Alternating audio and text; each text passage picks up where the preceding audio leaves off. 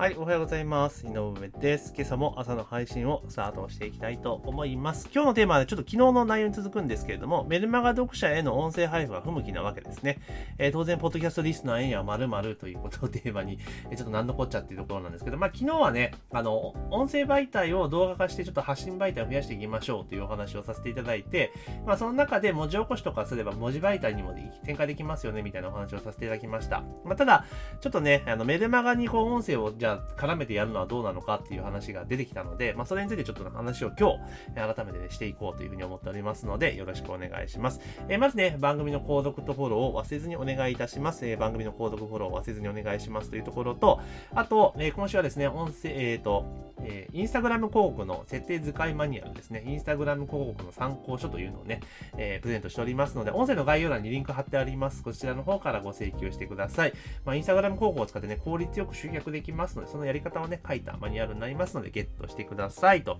いうところでございます。というところで今日の本題はですね、えー、メルマガ読者への音声配布が不向きなわけ、えー、というところをね、テーマでお話をしていくんです。これどういうことかというと、まあ、メルマガをやられている方、まあ、これを聞いてくださっている方がどんだけの方がメルマガやられてるかちょっとわからないですけれども、よくメルマガとかをやっていてね、自分の商品サービスとかを、まあ、提案するときね、ご案内するとき、まあ、セールするときなんかに、あの、まあ、文字とはプラスアルファして、まあ、より温度感を伝えたいとか、細かいニュアンスを伝えるために、まあ、音声使うケースってあると思うんですもちろん動画もあると思うんですですけど、あると思うんですが、あの、メルマガでこの音声リンクを貼った時の、あの、メル、音声の聞かれなさ具合って半端ないんですよね。まあこれ私だけかもしんないですけど、まあいかんせんね、聞かないんですよ。うん。でね、なんで聞かないかっていうのはね、えー、わかりますかっていうところなんですけど、わかりますか？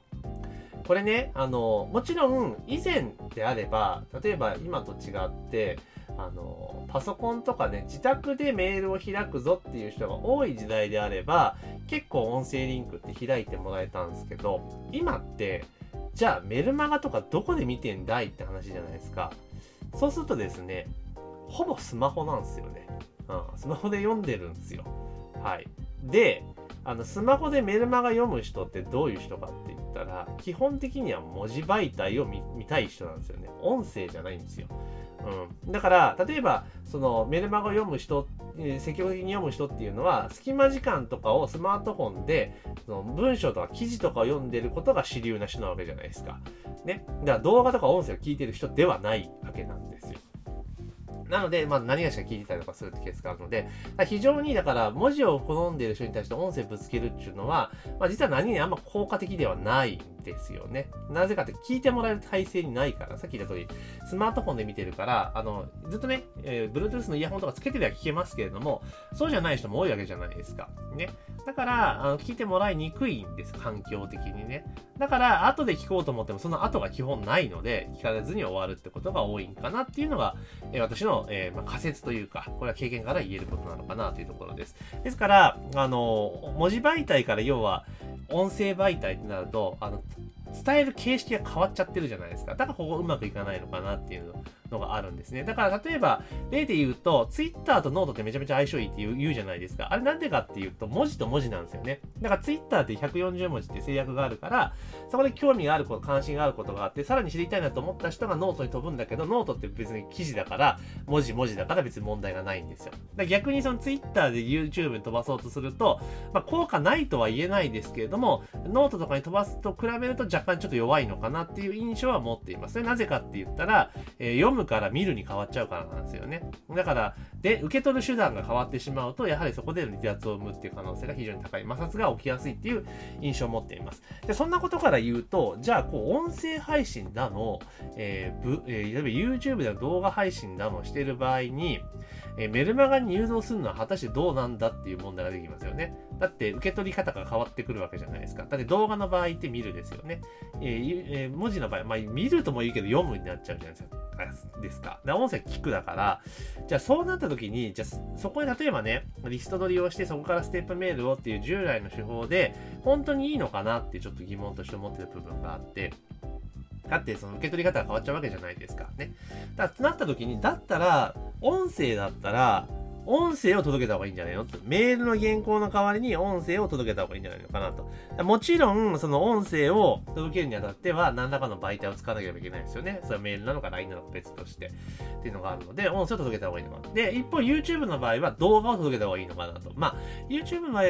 音声でもいいかなと思うんですけれども、その場合であっても、その音声リンクではなくて、あの、YouTube の限定公開とかで送るパターンの方がいいのかなというふうに思っています。でもちろんね、あの、再生数が見えるとかそういうのはあるんですけど、まあ、そんな気にせずに、まあ、送っていくっていうのが、まあ、ありかなというふうに思っています。でその方が逆に、えー、内容を、えー、聞いてもらったり、開いて、見てもらったりでされる可能性が高いんですよね。だから結局、メルマガとかで、ね、文章を送っていって、補足で音声とか送ってっても、まあ、音声聞いてもらえればっていうのはあるんだけれども、やっぱなかなか聞いてもらいにくいという現状があるのであれば、もうその入るメディア、いや普段受け取っているメディアに合わせて、プロモーションとかの、まあ、進め方っていうのも変えていく必要性があるのかなというふうに思います。だから、例えばその、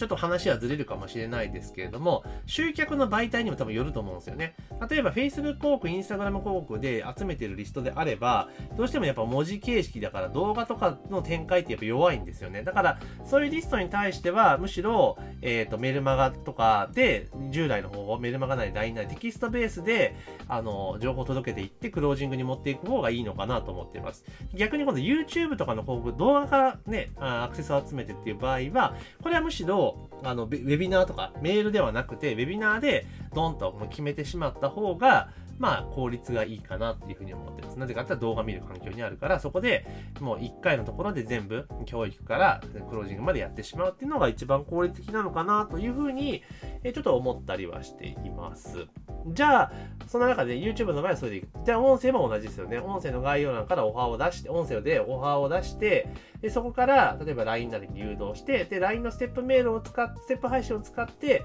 音声を1本ずつ届けていくっていうところですよね。で、まあ、LINE のの場合って確か音声、ボイスメッセージも多分送れるので、まあ、直接ね、LINE にぶっ込んで送るっていうのも一個の手ですし、えー、あとは、そのなんかな、例えばスタイフとかそういうの限定公開とか使って提供するっていう手順も、まあ、ありかなというふうに思ったりしてます。まあ、いずれにせよ、その普段受け取っている情報媒体の形式と同じもので、えー、プロモーションとか展開した方がより精度が上がるんじゃないかなというふうに今、えー、これはあくまで私の今段階の仮説なので、今後ちょっと試していこうかなというふうに思ってます。ですから、えー、まだ全然準備できてないですけど、この音声から飛んでいってもらったところに関しては、基本的には全部の工程が、まあ、音声で進むと。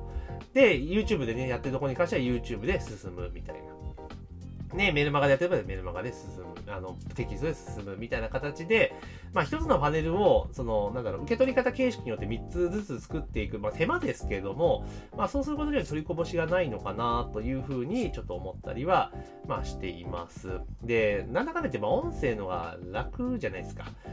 楽なんですよね。結構私は楽だと思っているんです。文字書くよりもね。うん、まあ、まあ、どっちもできますけれども、ただ音声の方がサクッと作れているのはあるので、だから、今回のケースもそうじゃないですか。ポッドキャストって今こうなんですよ。だから今日これ5本収録していく、しているんですけれども、していくんですけど、これ今3本目なんですね。だからあとこれ終わったらあと2本収録するんですけど、まあできちゃうわけですよ、1日で。ね、できちゃうんですよ。これ、文章無理ですよね。だってメルマガで言ったら、例えば2000文字ぐらいのものを5通書いて1万字1日で書くって結構しんどいですよねってことを考えると、やっぱ音声の方が手軽だし、届けられる情報量も増えるので、まあ、非常に効率いいのかなというふうに思っています。で、それをまあ動画展開したりとかするってことを考えると、じゃあその後のセールスとかプロモーションもやっぱりその音声で伝えた方がいいし、で、例えばステップメールとかステップ配信にしたとしても、あの、文字で書くといろいろ大変じゃないですか。だけど聞いてもらう前提で、えー、聞いてもらうっていうことを想定して投げていった方が、ね、確実に聞いてもらえればそこに先に繋がる可能性がありますよね。だから全員が聞くとは当然限らないけれども、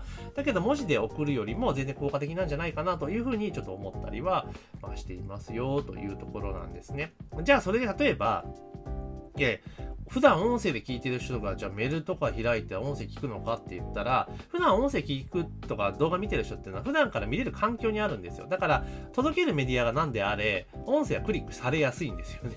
っていうところがあるので、まあちょっと今後ね、そういったところでやっていこうかなというふうに思ってますので、また進捗度合いとかがありましたら、まあこれね、えー、どっかの何かしらのメディアで、えー、共有をしていこうかなというふうに思っております。ということで今日はですね、えーメルマガ読者さんへの音声配布がすごく不向きなわけというところをお話をさせていただいて、それを踏まえた上での今後の対応といいますか、えー、攻め方についてちょっとお話をさせていただきました。ぜひね、えー、番組の購読、もしくはフォローを忘れずにお願いします。番組の購読、フォローを忘れずにお願いしますというところと、あとは、えー、インスタグラム広告のマニュアルですね、広告の出稿方法ですね、インスタグラム広告を使った集客方法を、の手順をまとめたマニュアルをですね、今プレゼントしておりますので、え、必要な方はですね、え、音声の概要欄にリンクありますか、そちらの方からご請求をいただければというふうに思っております。というところで、えー、今朝の配信は以上とさせていただきます。えー、今日も一日頑張っていきましょう。